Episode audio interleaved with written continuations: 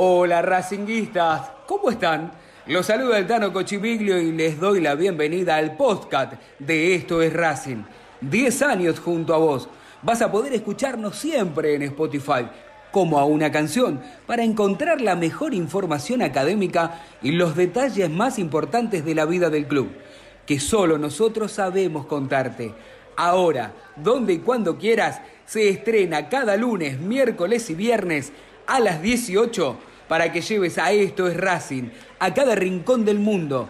En el este, en el oeste, en el norte y en el sur, vamos Racing carajo, que comienza una nueva emisión.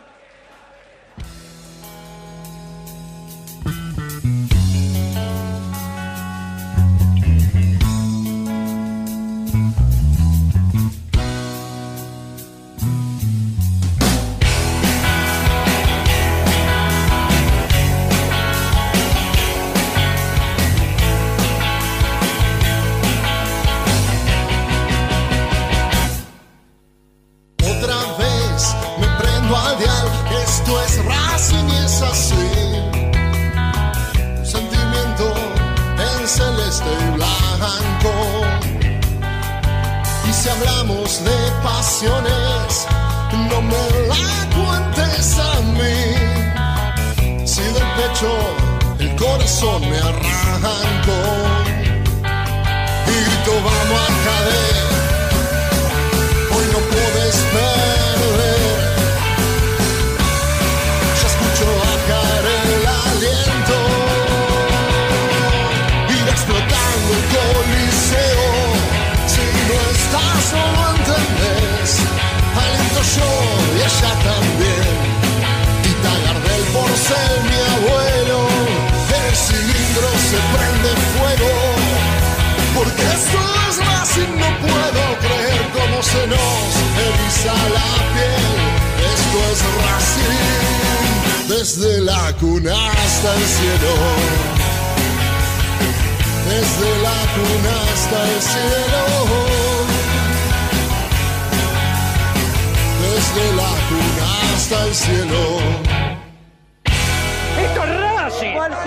¡Esto es Racing! Bienvenidos al podcast de Esto es Racing, episodio número 6. 10 años junto a vos. Lo importante, la información y tu compañía. Aquí en Esto es Racing, no importa la modalidad. Nos podés escuchar en el horario y en el momento y en el día que más cómodo te quede. Eh, la consigna del día, como cada podcast, es muy particular. A ver, participa en esta consigna. Mientras el extremo Mateo García está muy cerca de arribar al club, ¿qué otro puesto reforzarías para la temporada que se aproxima?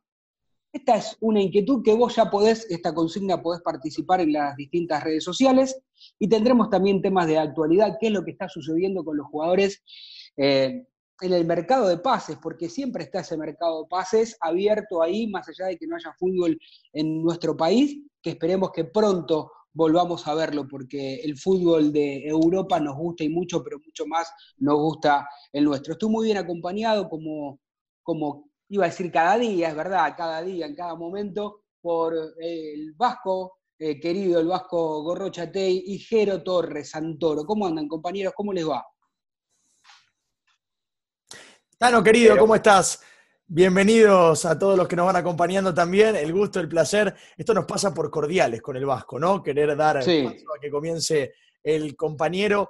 Eh, hoy te voy a contar, Tano, sobre dos situaciones que hay muy puntuales dentro del mercado de pases de Racing que tiene que ver con las posibles salidas de algunos futbolistas de la institución y con los ingresos que podrían aparecer dentro de la economía racinguista, dentro de la cuenta bancaria del club a corto plazo si es que llega a producirse alguna venta en el exterior. Tano, en un ratito te lo cuento. Muy bien. ¿Y usted, Vasco, querido, cómo anda? ¿Qué tiene para hablar, para contar, para informar? Buen día, buenas tardes, buenas noches, como me gusta decirle a usted, Tano Cochimilio, y obviamente a toda la audiencia de estos Racing desde casa, que nos sigue muy fervientemente. Bueno, lo que tenemos para contar es que mientras el Tano Cochimilio, e imagina también Jero Torres Santoro, este fin de semana estaban haciendo la cuarentena en la ciudad de Buenos Aires, hay jugadores de Racing, por ejemplo, eh, los Sigali, que estaba en Zagreb, en Croacia. Entonces, Muchos se preguntan, el Chelo Díaz, Eugenio Mena, en Chile, muchos se preguntan, ¿cuándo vuelven los jugadores de Racing? Teniendo en cuenta que una vez que lleguen al país, tienen que hacer 14 días de cuarentena y que los entrenamientos están a la vuelta de la esquina. ¿Cuándo vuelven los jugadores de la academia? En un ratito te lo cuento. Bueno, muy bien. ¿Y ya empezamos a tener este, participación de la gente a través de nuestras distintas redes sociales? Porque esto es importante, porque nosotros este, comenzamos siempre muy temprano para darle lugar a cada hincha de la academia. Y recuerde que por supuesto nos puede escuchar en cualquier momento, no solamente este podcast, sino cualquiera, ¿no? Si te perdiste alguno, vas a Spotify y de ahí directamente podés escuchar algún episodio que no hayas tenido la oportunidad de hacerlo. Jero, con la info. A ver, Tano, está Santiago Racing Club diciendo hay que reforzarse con un lateral derecho.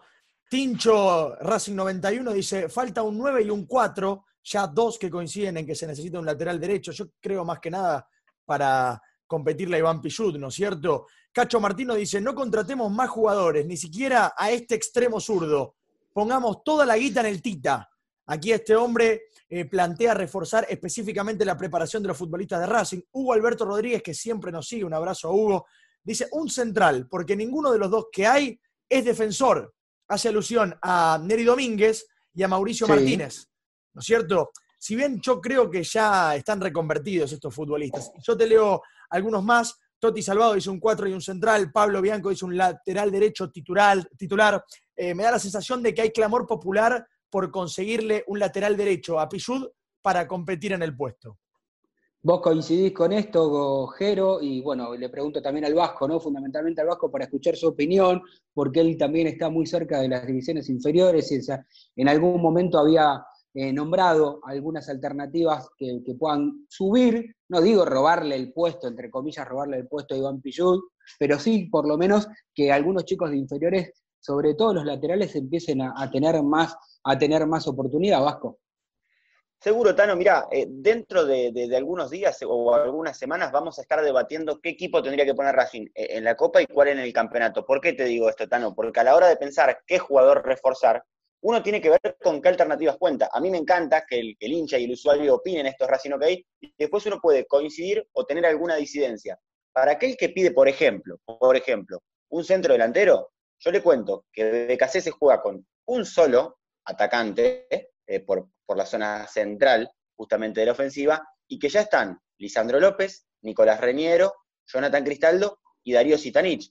Cuando vos hablas del lateral derecho, Tano, ahí cambia el eje, cambia la, situación actual que tiene la academia o el contexto que tiene en su plantel. Por eso es muy interesante lo que decías. Si está Iván Pichud, ¿con quién va a competir? Porque Iván Pichud es el jugador que en los últimos 50 años más participaciones ha tenido con la camiseta celeste y blanca, pero esto nos quita que en algún momento el jugador de 34 años deba tener algún reemplazante o alguien que le pelee el puesto. Vos me preguntabas por los chicos de la reserva, Tano. Ahí la situación realmente no está muy clara. ¿Por qué?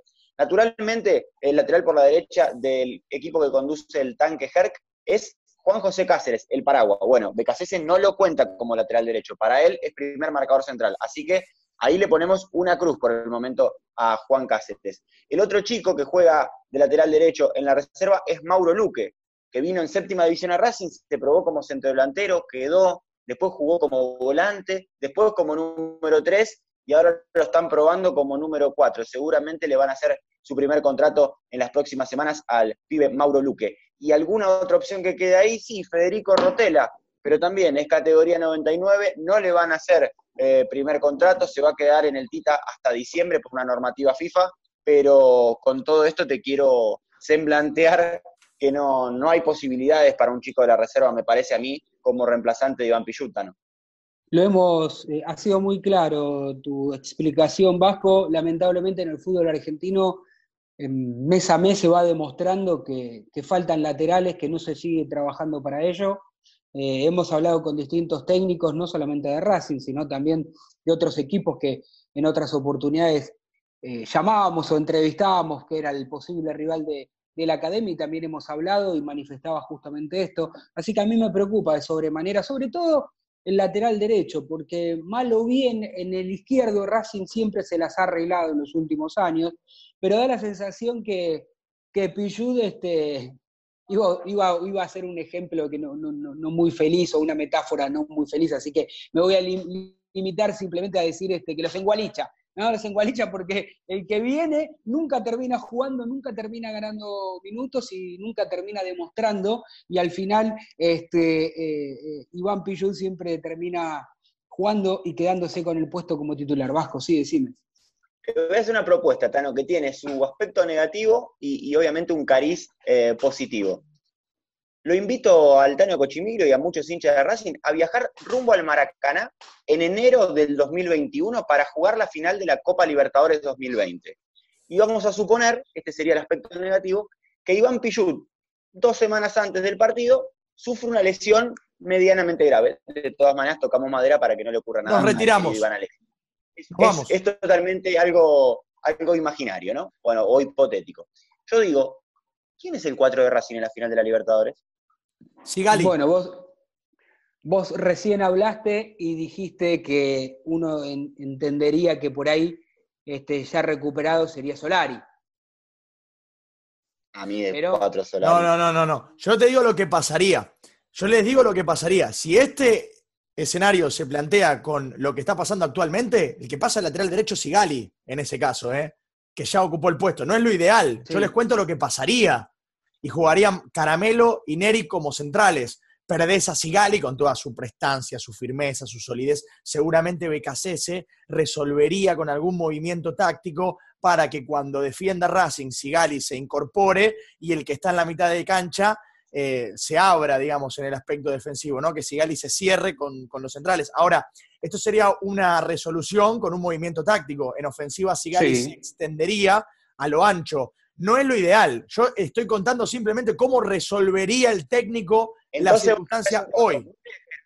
¿O vos no traes un 4 entonces? No, yo sí lo traigo. No, no, no, no, no. Por favor, una cosa es la opinión, otra cosa es la información. Yo aquí expliqué cómo resolvería el técnico esta situación. Si a alguno le parece que esto alcanza, fenomenal. Yo traería un 4, obviamente. Es más, la última vez que Racing trajo un 4, le ganó el puesto a, a Estamos hablando de Renzo Sarabia. Esos cuatro hay que traer. Alguno que le pelee el lugar a Pichud, independientemente de que para mí Iván Pichud es un jugador que siempre tiene que estar en el equipo titular, porque para mí no solamente le aporta a Racing desde lo futbolístico, y no voy a ir a lo anímico, ¿eh? no voy a ir al grupo, pero también el hecho de que juegue un futbolista como Iván Pichud lo hace concentrarse al rival en tener que superar a Pichud, que tiene ya un apellido ganado y consolidado en nuestro fútbol.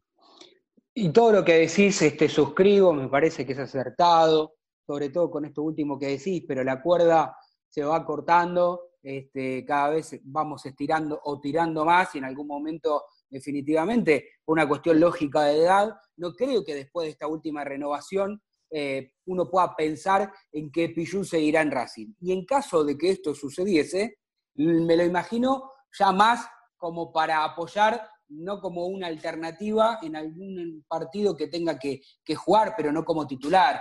Eh, lamentablemente, si Racing tiene que traer este, sí o sí me parece que un lateral por derecha. Eh, a veces la idea del podcast termina modificándose un poco o, la conversación termina derivándose hacia otro lado porque daría la sensación de que lo único que estamos hablando es de, reforzar un puesto y esa no era la idea, pero digo, me parece que es así, eh, es uno de los puestos más importantes porque así lo vemos todos, nosotros que estamos en el día a día en Racing y los hinchas que también están en el día a día, pero no desde, desde alentando, desde apoyando, desde ávidos de información, de ver cuál audición le dice este, la información que necesitan saber. Eh, y recién lo veía ahí también al Vasco, ¿no? Gesticulando con las manos, también el arquero, eh, qué va a pasar con Arias, qué va a pasar con los arqueros que, que la academia tiene. Sí, Tano, porque justamente se rumoreó en las últimas horas que Jorge Sampaoli, ex entrenador de la selección argentina y que tantos sándwiches ha comido en el palco de la academia sin llevar ni a Lautaro ni a Centurión, pero eso comentario al margen, eh, tenía el interés de contratar a Gabriel Arias. A mí me dicen que el neuquino no se va a mover de la academia, al menos por el momento. El año próximo sí podría ser más clara su salida del club. Y eh, Javi García no ha acordado justamente con la academia. De hecho, Víctor Blanco en las últimas horas lo mencionó como exfutbolista de Racing. Por lo cual yo creo que da por terminadas las negociaciones. Mi pregunta hacia ustedes dos, y abro el juego también aquí porque coincidimos de forma unánime que hay que contratar un lateral derecho o que sería lo ideal, quiero saber su opinión. Racing debe ir a buscar un arquero para suplantar a Javi García, que siempre era parte de, la formación alternativa, o se tiene que quedar con Chila Gómez? No, sin, sin duda se tiene que quedar con Chila Gómez. Me parece que, es un, jugador con todas las condiciones como para ir ganándose un puesto eh, en la academia. Cuando hablo de un puesto no estoy hablando en este momento de titularidad, pero sí para estar tranquilamente en el banco de la reserva. Y recordemos que en varias ocasiones sin tener la experiencia que puede tener hoy, más allá de las últimas lesiones, eh, fue importante y tuvo muy buenas actuaciones en algún momento de Racing. Es más, en aquel momento creo que habíamos hablado con Nacho González y él decía, bueno, ¿por qué no le damos, él, que había sido un jugador nacido en, las inferiores del club, decía, ¿por qué no le vamos a dar a, la chance a uno de, los nuestros? ¿no? Y bueno, después vino Arias y, y, vino Javi García, o ya estaba Javi García y llegó Arias, no recuerdo bien, pero sí, creo que para mí es el único puesto que yo no iría a buscar un refuerzo. Yo creo que mm, en esto vamos a coincidir con lo de Chila Gómez, como para dejarlo asentado y, responder a la pregunta del Vasco y de alguna manera interpretando lo que deben pensar eh, en su gran mayoría todos los hinchas de Racing. Ahora, al punto al que yo quiero hacer referencia también es que el entrenador hoy en día está jugando de una forma, con un estilo, que no es el que quería implementar en primera instancia él en realidad quería traer extremos, él quería jugar con extremos. Racing está jugando con mediocampistas ofensivos que si bien eh, van hasta adelante, no pisan el área como el técnico quisiera. Eh, el sistema se reconvirtió en un 4-1-4-1, más que en ese 4-3-3 que quería BKCS. Está Garré y Racing recupera a Solari también, a Augusto Solari, que puede hacer las veces también como extremo. Y que Solari ganó con el Chacho Coudet, a diferencia de lo que hacía antes, eh, Solari comenzaba sus estampidas desde el centro hacia afuera y ahora comienza desde afuera hacia el centro. De hecho, en varios partidos del ciclo Coudet lo vimos convertir pisando el área y no tiene jugadores Becases en este momento que desde el aspecto ofensivo de los costados terminen pisando el área, fundamental para hacer funcionar este esquema que él quiere plantear o este estilo. Con lo cual, yo suscribo en que se necesita reforzar al Maguito Garré para que vaya ganando terreno y ritmo futbolístico, y habría que traer extremos. Yo coincido en, traer extremos. ¿eh? En ese sentido estoy de acuerdo con la incorporación de este chico Mateo García, que debe demostrar que está a la altura de Racing, y hay que pensar quizás en la posibilidad de traerle al técnico esa chance de utilizar el estilo que él había planteado de antemano. Yo lo que quiero hacer referencia y tomándome un punto de partida de, de este apellido que vos estás mencionando, de Mateo García, la verdad creo que lo dijo Morris en el último eh, podcast y, también coincido con él. La verdad que el que me diga que ve la, la, Liga Serbia o sabe cómo juega este muchacho, la verdad, este, para, como, para apuesta me parece que 23 años no es una apuesta y que es un buen dinero gastado que tal vez se podía haber invertido en otro lado. Claro, después el Tano Cochumilo es esclavo de sus palabras.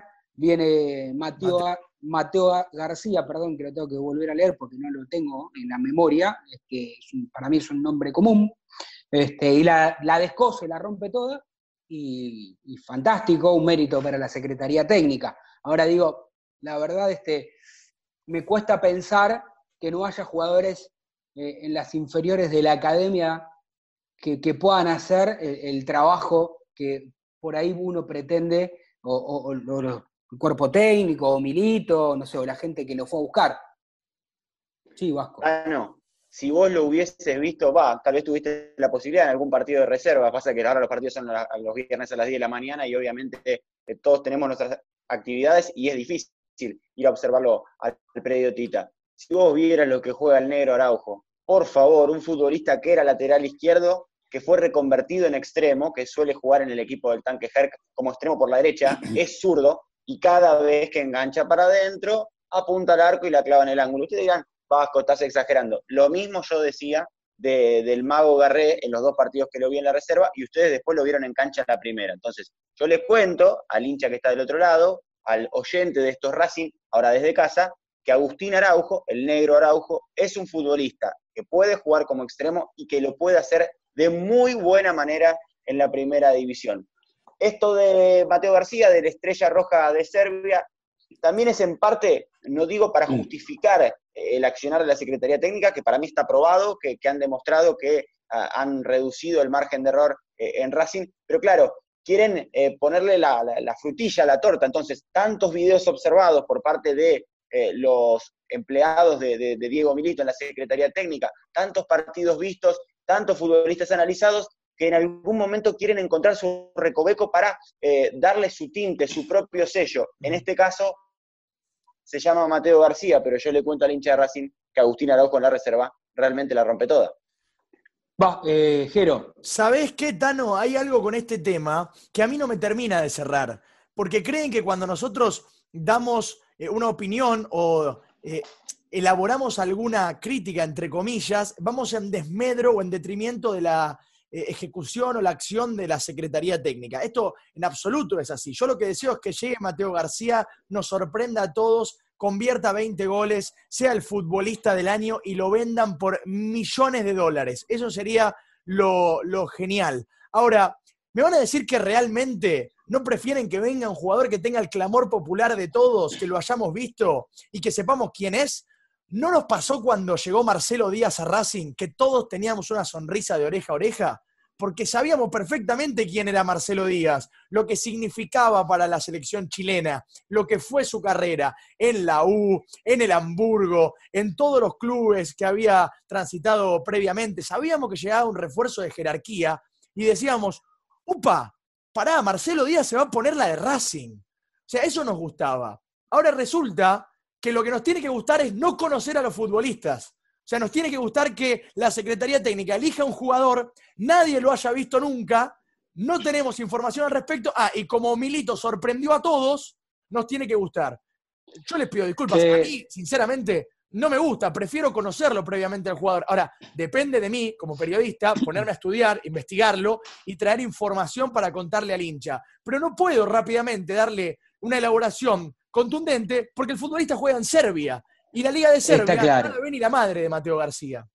No, está clarísimo. Digo, no, eh, en realidad es una contradicción. Digo, sí, pienso exactamente igual que vos, eh, en cuanto a que primero me hubiese gustado que esos dos o tres millones se hubiesen invertido por un lateral por derecha que uno conozca este, y que diga, bueno, bueno, mira, no vale dos palos, vale tres, pero sabes que se pone la camiseta de Racing y rinde. Eso podría ser una alternativa.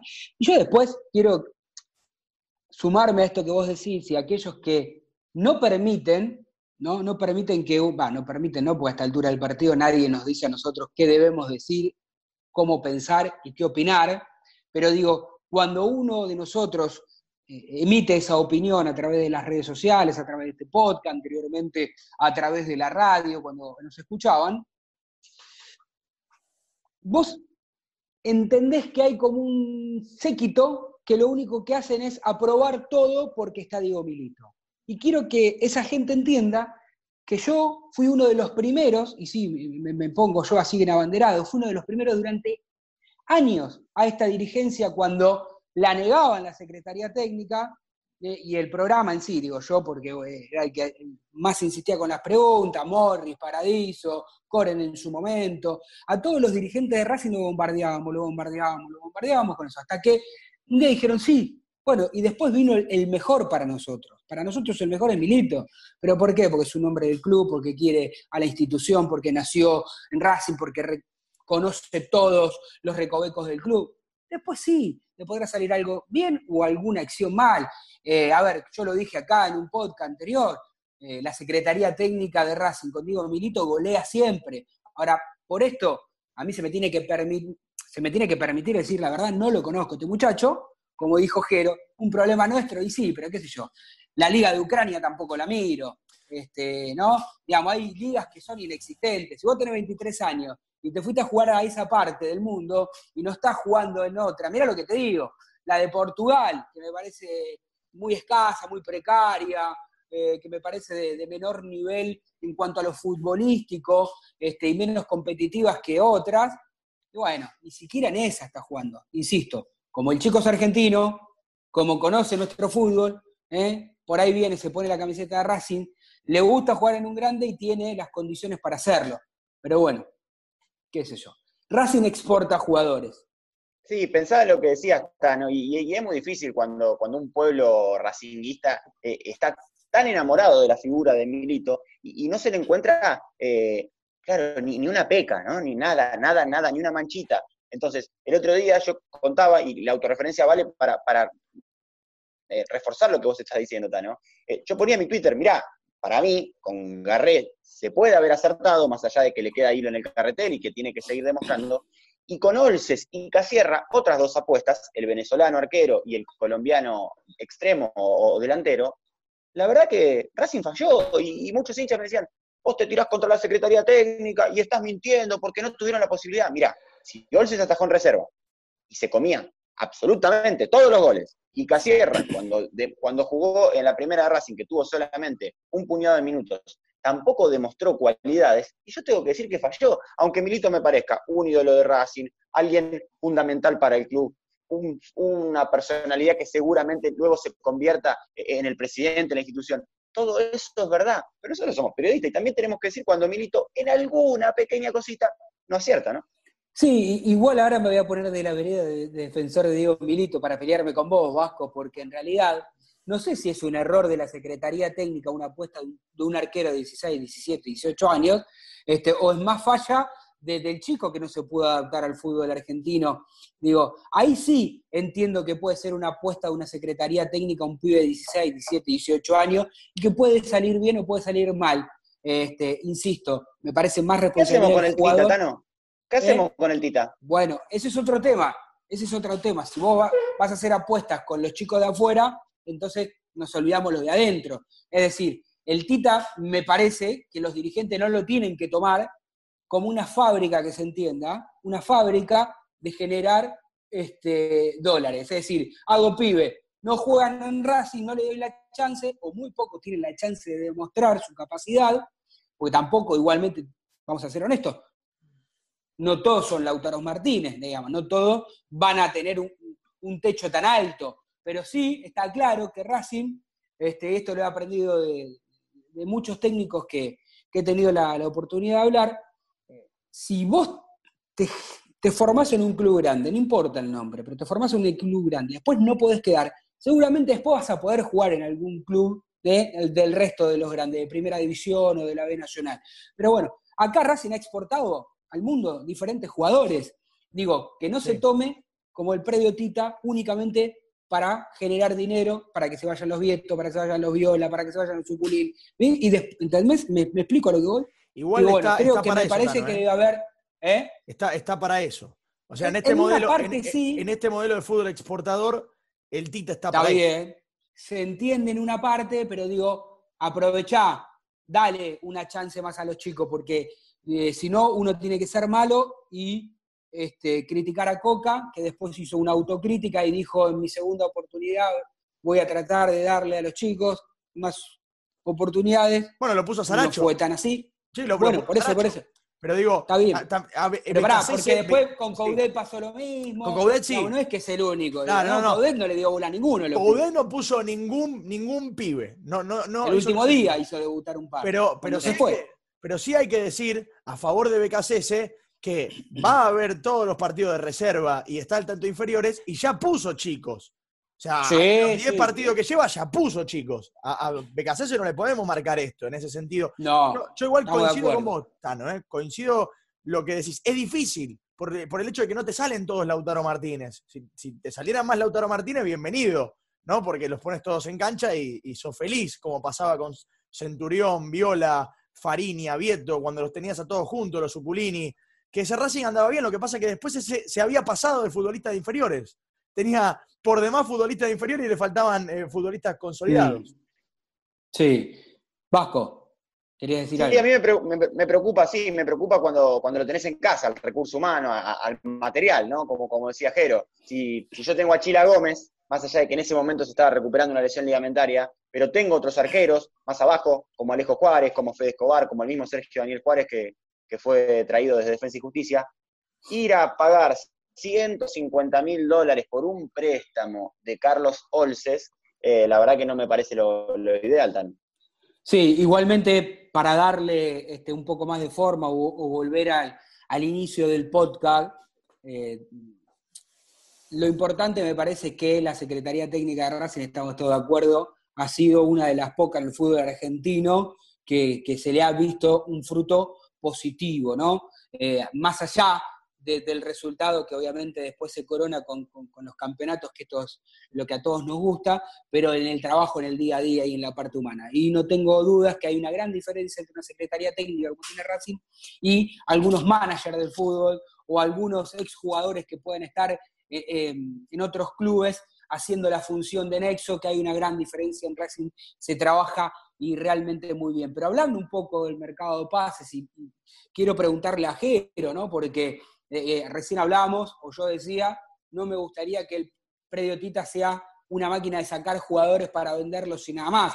Si te pasa como Saracho, que es un jugador muy joven, consagrado, campeón con Racing, y en algún momento lo vienen a buscar de afuera, se hablaba en algún momento de Milan, se hablaba de, Italia, bueno, hoy parecería ser que alguien, un técnico ganador de, los últimos días, del último fin de semana, se lo quiere llevar para, para el fútbol inglés. Así es, eh, el Leeds United acaba de ascender a la primera división del fútbol inglés, a la Premier League, de la mano de Marcelo Bielsa, y uno de los apuntados, se buscan varios futbolistas en Argentina, esto es real, también está en el radar, por ejemplo, Tiago Almada, el hombre de Vélez Uno de los apuntados es Matías Federico Saracho, para reforzar al Leeds. Esto obviamente podría definirse en los próximos días, porque el Leeds se tiene que preparar para afrontar la siguiente competición de la Premier League, que comienza en septiembre. Ya estamos sobre fines de julio. O sea que la pretemporada, entre comillas, que va a tener de un mes el Leeds United para prepararse, debe eh, comenzar cuanto antes. Por lo cual, el tema de Saracho se va a definir rápidamente. Ahora bien, hay que decir que antes de Saracho hay otras prioridades para el Leeds United y a su vez hay otras prioridades mismo en Argentina, porque como bien decía Tiago Almada, es mayoritariamente una una prioridad, quise decir, para el equipo del Loco Bielsa que eh, el señor Matías Federico Saracho. Así que un futbolista que, como bien decía, hasta no yo coincido, a pesar de su corta edad, para mí en Racing ya entregó eh, lo, que, lo que queríamos que entregue Saracho, ¿no? Que salga del Tita, que juegue con el corazón, que sea campeón y ahora buscamos que él continúe con su carrera, que vaya para arriba y que deje a Racing ese ingreso que el club también necesita, porque le ha entregado mucho a Racing y él necesita crecer en su carrera. Así que ojalá sea en este caso con el Leeds o pronto en algún equipo que lo sepa fortalecer. Hay que esperar para ver qué es lo que ocurre, pero está en el radar y hay un cierto interés. Bueno, bueno, eso me parece importante porque también, bueno, eh, no solamente entrarían billetes importantes a las arcas de la institución, sino también después ver, porque me parece que Saracho es un hombre fundamental dentro de este once titular. Se habla de un número que rodea los 12 millones de dólares aproximadamente, como para tener en consideración el número del que se habla. Y también hay que tomar en consideración que si pensamos que antes, cuando Saracho estaba en el radar del Milan, el número era cercano a 15, este que tiene que ver con 12 me parece más real, ¿no? Como para que pueda llegar a darse esta venta de Saracho. Sí, además teniendo en cuenta, muchachos, que nos guste o no nos guste, nos demos cuentas, cuenta o no, realmente el mundo cambió este, después de la pandemia. Digo, y aunque el fútbol todavía hay muchos poderosos y sigan manejando muchos millones de euros o dólares, claramente lo que valía un jugador antes eh, hay que volver a barajar y dar de vuelta. Me acuerdo cuando yo era pibe y estaba eh, estudiando periodismo, le pregunté una vez al expresidente de Vélez, a Pistola Gámez, le digo, bueno, pero el jugador dicen que vale 10 millones. Y Pistola Gámez me dijo, no, nene, vení, aprendé. ¿Sabes cuánto vale el jugador? Lo que lo pagan. O sea, ¿no? Si yo como institución le quiero poner 30 palos a Saracho o 25 porque le quiero sumar el amor por el club, por pelear la camiseta, por cumplir el sueño del pibe, digamos, todo ese valor agregado, este, después van a decir, no, mira, no vale 30, vale 20, contémosle todo eso y vale 20. Y me parece que en esa cifra que dijo Jero no vendría nada mal eh, para, para el fútbol argentino en general. Después nos pelearemos a ver quién nos gustará de abajo que tenga esa chance, ¿sí, Jero? Sí, y pensando en dónde más Racing podría rescatar ingresos, se dilata bastante lo de Lautaro Martínez con el Barcelona. Esto de alguna manera yo creo que se va a postergar, será para más adelante. Lautaro Martínez da toda la sensación de que va a continuar en el Inter. Pero mientras tanto, Rodrigo de Paul, que ayer le convirtió gol al Napoli en la derrota de su equipo, el Udinese, ante el conjunto del sur de Italia, está en el radar del Inter de Milán, que ya hizo una oferta una vez por él, que fue rechazada, una oferta de 33 millones de dólares. El Udinese no lo vendió por dos motivos. Primero, porque era fundamental, era una prioridad en el esquema y en el equipo. Segundo, porque consideraba que 33 millones era un número inferior al valor que podía rescatar por De Paul. O sea que podría, o entiende el Udinese, que se debería poder sacar una tajada superior por Rodrigo De Paul. Ahora bien, Racing puede llegar a cobrar por algún paso de De Paul desde Udinese a Juventus, Inter, Napoli, alguno de los equipos que se lo está mencionando? Sí, lo estábamos hablando previamente a comenzar con el Vasco y el Vasco me explicaba de buena manera que ahora se activa lo que se llama el mecanismo de solidaridad, porque por derechos de formación de Paul ya superó los 23 años de edad, con lo cual Racing no corresponde que cobre por derecho de formación, pero sí el mecanismo de solidaridad se activa por un 5% del valor de la venta cuando un futbolista pasaba anteriormente de una liga a otra. Actualmente, con el nuevo modelo del mercado de pases, cuando hay un paso, o un pase, mejor dicho, de un jugador a otro equipo más grande en una suma millonaria como la de la que estamos hablando, automáticamente se activa el mecanismo de solidaridad y Racing recibiría un 5% de la venta. Si tomamos en consideración como referencia la última oferta rechazada, Racing hubiese percibido casi 2 millones de euros, ¿sí? o sea, el 5% de estos 33 millones de euros que habían ofertado. Y el Udinese pretende más, así que a esperar para ver qué es lo que ocurre, porque si se da una venta, Racing se prepara, ¿no? Hace como hacen las moscas, se frotan las manos. Bueno, la verdad es que sí, eh, Vasco, a ver, usted está con la manito ahí levantadita como los alumnos ¿sabe, ¿sabe lo que pasa, Tano? Yo creo que más allá de los méritos que tiene Víctor Blanco como presidente, y, están a las claras porque desde que llegó a la academia Racing cosechó títulos y se ordenó de manera eh, financiera y económica. Tiene muchísima suerte también el presidente de Racing porque justo cambia el mecanismo de solidaridad para que pueda pasar de, un club a otro en la misma liga, en el mismo país. Y, me parece también que, es un tipo que va a la Fontana di Trevi, tira una moneda, ¿sí? donde tiene que pedir un deseo en la Fontana di Trevi en Italia. El tipo tira la moneda y le llueven a él 100 euros. Tiene una suerte descomunal blanco por suerte, por suerte también, la fortuna involucra a Racing. No es muy diferente de la forma en la que, en la que hace crecer el patrimonio, ¿no? Pone una moneda y, va para arriba. y, y, yo lo Es más o menos así, ¿eh? Tiene una, tiene, tiene un culo descomunal, pero, pero Ese, traste beneficia. Bienvenido ese culo cósmico. Bienvenido ese culo cósmico que nos faltaba. Hay que hacer fila, vamos todos a tocarle los testículos a Blanco. No tengo problema de decirlo al aire. es una realidad. paso, ¿eh? Es una realidad. bueno, usted pase. usted pase, usted pase, Tano, pero después cuando yo vaya caminando por la calle y me ilumine la, vela del Señor, usted, usted me va a entender. Lo que sí quiero, quiero decir es que en la vida hay personas, no solamente blancos, sino habrá otros tantos alrededor del mundo que tienen esa facilidad o esa inteligencia de hacer las cosas bien y encima la moneda siempre cae del lado de su lado. Entonces, ese factor suerte me parece que es una combinación, inteligencia más factor suerte, termina siempre dando un resultado favorable y positivo. Pero para ir cerrando este podcast, este, me gustaría preguntarle este, al señor Jero Torres, eh, perdón, al señor Vasco Juan Gorrochate, porque ya hemos hablado con los dos, eh, ¿qué pasa con esos jugadores que, están afuera? ¿Cuándo van a regresar para terminar la cuarentena aquí eh, en nuestro país? ¿Cuándo en definitiva vamos a saber para empezar a trabajar realmente, por lo menos el plantel de Racing, que a nosotros es lo que más nos interesa?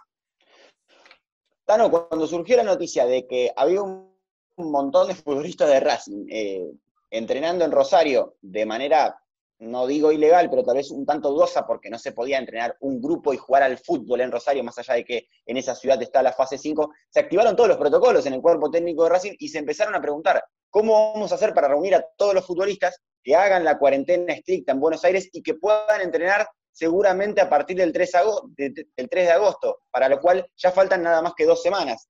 14 días justamente tiene que estar alguien que regrese desde el exterior o desde una provincia que está en una fase eh, de cuarentena estricta, como pasa, por ejemplo, con Gabriel Arias. Entonces, te lo resumo rápidamente, Tano. Sí. Eugenio Mena y Chelo Díaz estaban en Chile. Leonardo Sigali en Croacia. Gabriel Arias en Neuquén, por supuesto, dentro de la Argentina, pero en una fase estricta de la cuarentena, por lo cual también, si regresa, tiene que hacer 14 días de confinamiento en Buenos Aires. Eh, y a ellos se le suman los casos de los futbolistas de Rosario y de Chila Gómez, que está en Mar del Plata. Pero ¿qué pasa? En Rosario fase 5 y en Mar del Plata también, por lo cual los que vuelvan de Rosario, ese grupo nutrido de futbolistas, no vamos a decir cuántos para no avivar giles, no van a tener que hacer cuarentena estricta. Que el hincha de Racing no se preocupe, que Pichut y sus secuaces van a poder regresar e ir a entrenar directamente con el plantel profesional cuando arranquen el 3 de agosto. Pero Chelo Díaz, Eugenio Mena, Sigali y eh, Gabriel Arias ya están en Buenos Aires, están haciendo la cuarentena estricta porque se van a sumar desde el 3 de agosto. Uno imagina que esto lo habilitará la AFA en, los próximos días. Va a poner la fecha del 3 de agosto, va a estar el plantel completo de Racing y vamos a prepararnos para una temporada repleta de desafíos. Bueno, la verdad es que muy claro con la información, esperemos que, bueno, cada vez falta menos para agosto, eh, ojalá de una buena vez por todas, de a poquito se vaya levantando esta cuarentena escalonada y nos permita a cada uno de nosotros, los individuos, las personas que dependen mucho de nosotros, ¿eh? si hacemos caso a lo que nos dicen eh, los médicos, tanto de la ciudad como de la provincia de Buenos Aires, si hacemos caso en, no juntarnos, en, no bandearnos, no, no nos olvidemos que la cuarentena todavía como tal existe, por más que de a poquito se vaya abriendo. Sí, eh, veo que Jero secó la mano porque, claro, usted sale el fin de semana por Capital y el domingo era, no sé, parecía. Ayer domingo. El mes de marzo. Olvídate, final del mundo, jugaba Argentina. Todo el mundo en la calle. Todo el mundo. Claro. Así que bueno, muchachos, la verdad es que es un placer hacer este cada día un podcast nuevo con ustedes. Este es el episodio número 6. Eh, creo que hemos hablado de lo que está hablando el hincha, ¿no? De, quién va a venir, de quién se puede ir, cuándo vuelven los jugadores para empezar a, entrenarse con, con, el plantel, cuándo vuelven a las prácticas oficiales, ya con el deseo de ver a la academia este, jugar alguna competencia si bien es cierto que no se podrá ir al cilindro para apoyar al equipo, pero bueno, uno lo hará a través del televisor o escuchando los relatos de, Jero Torres, ¿a través de dónde? Eh, a través del, canal de YouTube de la secta deportiva. Gracias, Tano, por supuesto, por, por dejar pasar el chivo. Pero quería decir una cosa, eh, chiquita, porque yo estoy muy preocupado, y esto lo digo de verdad para cerrar el podcast, porque yo tengo un, un temor que está mezclado con ilusión. La ilusión es que Racing salga campeón de América. El temor es no poder celebrarlo. ¿No? El temor es que pase, que ocurra, que se dé ese hecho histórico y no poder celebrarlo. Bueno, yo vi los festejos de los... Firmo, firmo. No, no, obvio, obvio, obvio. No, yo también firmo, ¿eh? Yo también. Eh, se consigue la copa. Lo veo por la tele. No, se consigue la copa, lo veo por la tele.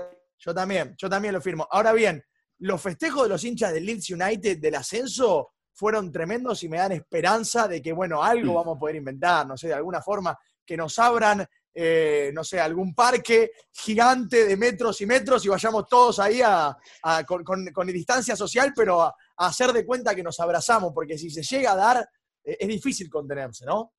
Sí, es difícil y lo importante es que todos este, suscribimos lo que usted dice, no importa si no tenemos la chance de verlo dentro del campo de juego, pero quédese tranquilo que no habrá barbijo ni distancia social que impida que el hincha de Racing se, se acumule en la calle, se abrace, se bese eh, en ese momento que haríamos todo lo que no debemos hacer, ¿eh? pero como pasa en la mayoría de, los clubes donde uno sale campeón, se olvida eh, en este caso tan particular de una pandemia. Lo importante de todo esto, que el podcast va llegando a su fin, es porque no sufre más el querido Vasco Gorrochatei con la maldita internet que tiene en su casa.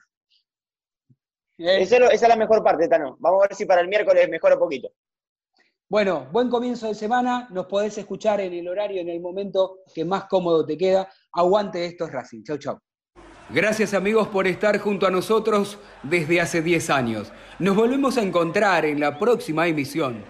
Abrazo académico, abrazo racinguista, abrazo de gol.